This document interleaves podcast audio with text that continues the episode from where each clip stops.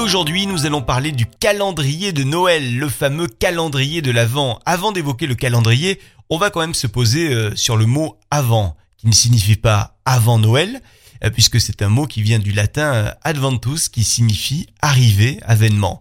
Euh, quant au mot Noël, lui, il viendrait du mot latin novella, qui signifie nouvelle.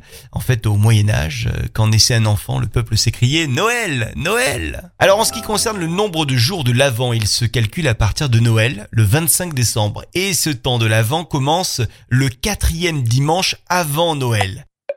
Donc par exemple, en 2020, Noël tombe le vendredi 25 décembre, donc l'avant commençons quatre dimanches avant, c'est donc le 29 novembre qu'a démarré la période de l'avant. Donc en 2020, nous aurions dû avoir 26 fenêtres à ouvrir dans le calendrier de l'Avent.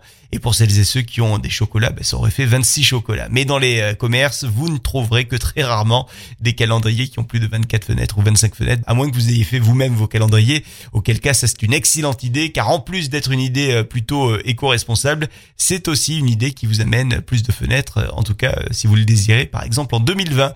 Et c'est pas toujours le cas, parce qu'on a des années avec moins de jours hein, pour l'avant, 23 jours pour l'avant par exemple, c'est possible.